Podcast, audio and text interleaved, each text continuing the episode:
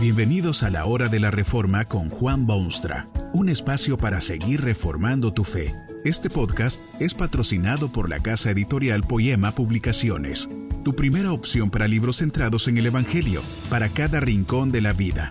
Para ver los nuevos libros de este mes, visita nuestra página www.poema.co. Ahora escuchemos a Juan Baumstra con el programa de hoy. Esta conferencia se titula ¿Qué dice la Biblia del hombre?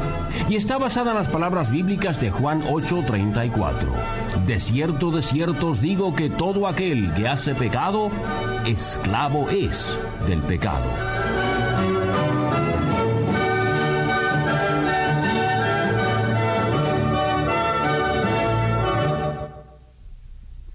La Biblia dice que el hombre es pecador pecador. ¿No es mucho mejor hablar de lo buena que es la gente, de sus virtudes y aspectos positivos? ¿No sería mucho mejor también si la Biblia misma hablase de la bondad humana en vez de su maldad? Uno diría que siendo Dios tan inteligente como es, sabría que es mucho más fácil atraerse la atención con halagos y alabanza que con críticas y verdades chocantes. Pecador. Supóngase usted que tiene una condición cardíaca. ¿Cómo le gustaría tener un médico que le dijese que todo está bien, que no tiene por qué preocuparse, que está más fuerte que un roble? Solo le dice que su cabello está muy bien y que sus ojos están mejor y su piel luce muy sana. Seguro que usted pensaría de tal médico que es muy buena persona y hasta estaría dispuesto a pagarle buena suma de dinero por sus servicios.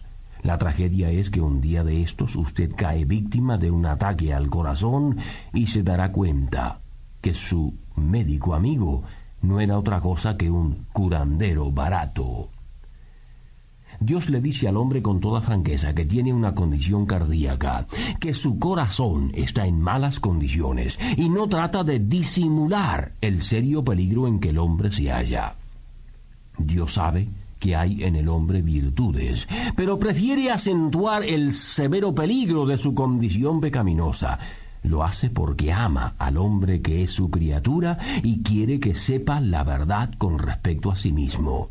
Dios quiere advertir al hombre, redimirlo, salvarlo, como el médico consciente que le dice a usted en la cara que su corazón está en malas condiciones.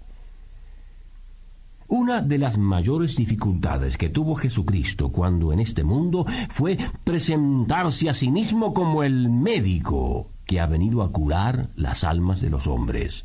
La gente estaba así dispuesta a aceptar enfermedades, pero no quería admitir que se encontraban al margen de la total destrucción. No querían admitir que necesitaban un Salvador que los salvase de sus pecados. En cierta oportunidad entró en discusión con sus contemporáneos sobre este tema del pecado.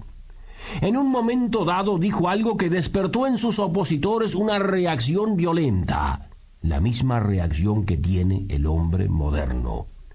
Muchos tratan de explicar este dicho del Hijo de Dios, de amortiguar su impacto mortífero. A la gente no le agrada creer que Jesús haya dicho semejante cosa. Esto es lo que dijo. De cierto, de cierto os digo que todo aquel que hace pecado, esclavo es del pecado. Esclavo. Estas palabras están dirigidas a todos los hombres porque difícilmente se atrevería alguien a decir que jamás ha pecado. Y Cristo dice que todos los que pecan son esclavos del pecado no solamente lo afirma, sino que lo acentúa específicamente con aquellas palabras que son casi como un juramento oficial. Desierto, desierto. Esclavos del pecado.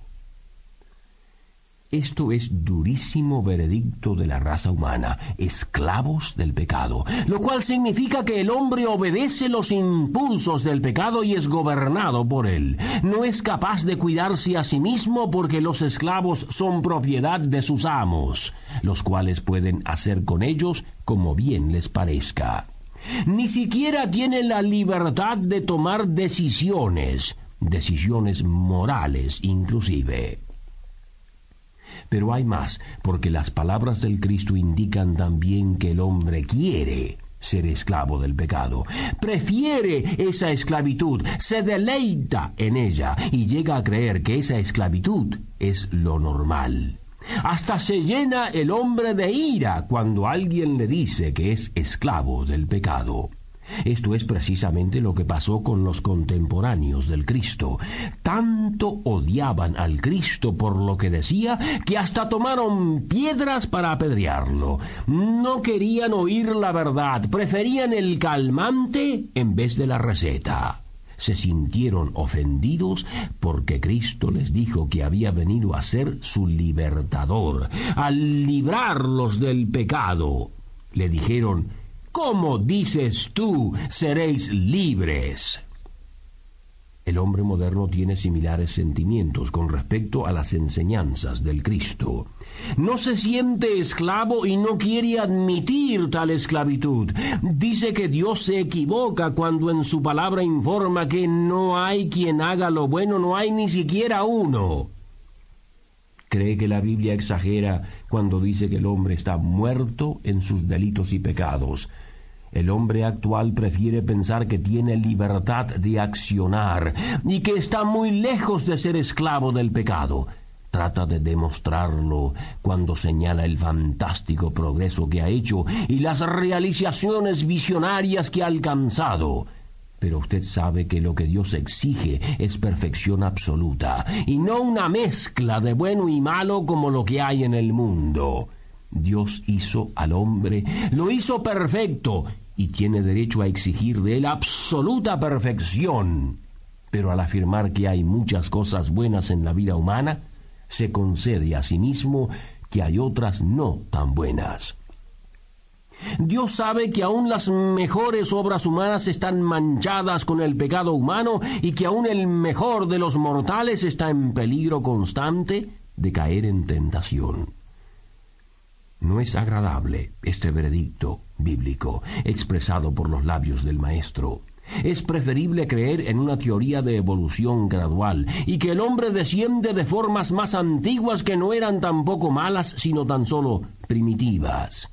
Es preferible creer que el ser humano sigue en constante ascenso de superación moral.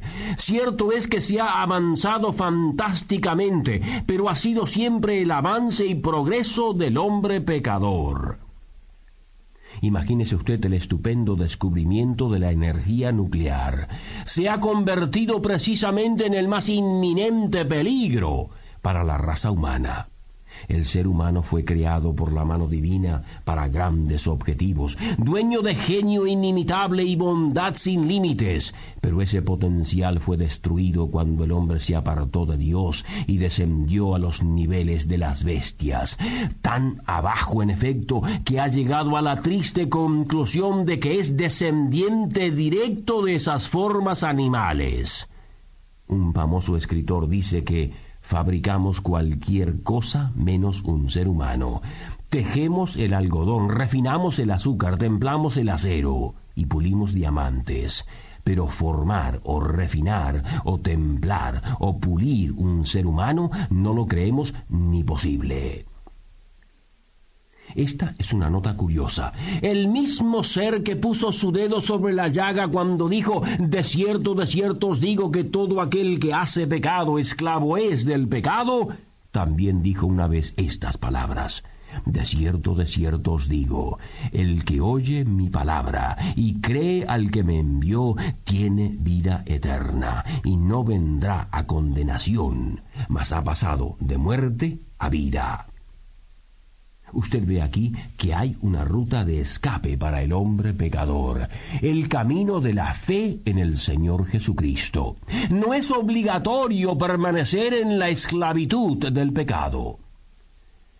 En un museo británico pueden observarse los restos miserables y mortales de seres prehistóricos. Uno de ellos ha sido designado como el hombre de Galilea porque sus huesos fueron hallados cerca de aquella región palestina donde también vivió Jesucristo. Dicen que no es muy atrayente, solo un esqueleto, huesos, esqueletos, que hablan elocuentemente de muerte y decaimiento, justamente lo contrario a lo que Dios quiso para el hombre, creado a su imagen. Hay una enorme diferencia entre el hombre de Galilea que se ve en el Museo Británico y el hombre de Galilea que era Jesucristo. Uno representa lo que el hombre ha llegado a ser, esclavo del pecado y de la muerte, su víctima. El otro es el Hijo viviente de Dios, el amo indiscutido sobre la muerte y el pecado, el que ocupó el lugar del esclavo para destruir las cadenas que lo mantenían esclavizado. Curiosa coincidencia que ambos ejemplares hubiesen vivido en las regiones de Galilea. Tal vez no es tanta coincidencia, porque el Hijo de Dios vino al mundo precisamente para hacerse cargo del difícil problema humano. Jesucristo vino al mundo no solamente para informar al hombre que es esclavo del pecado, sino también para decirle que puede llegar a ser hijo de Dios por medio de la fe en Él. ¿Qué dice la Biblia del hombre? Bueno, la descripción contiene pasajes gloriosos y etapas envidiables. El veredicto final, sin embargo, es triste. Todo aquel que hace pecado, esclavo es del pecado. Felizmente esa no es la última palabra, porque Jesús ha dicho y sigue diciendo a los esclavos del mundo, si el Hijo os libertare, seréis verdaderamente libres. Que este mensaje nos ayude en el proceso de reforma continua según la palabra de Dios. Si quieres profundizar en la exposición bíblica, puedes buscar más recursos en www.poema.co. Allí encontrarás libros que te ayuden a entender la palabra de Dios y aplicarla a tu vida. Poema, el Evangelio para cada rincón de la vida. Nos vemos en el próximo episodio de La Hora de la Reforma con Juan Bonstra.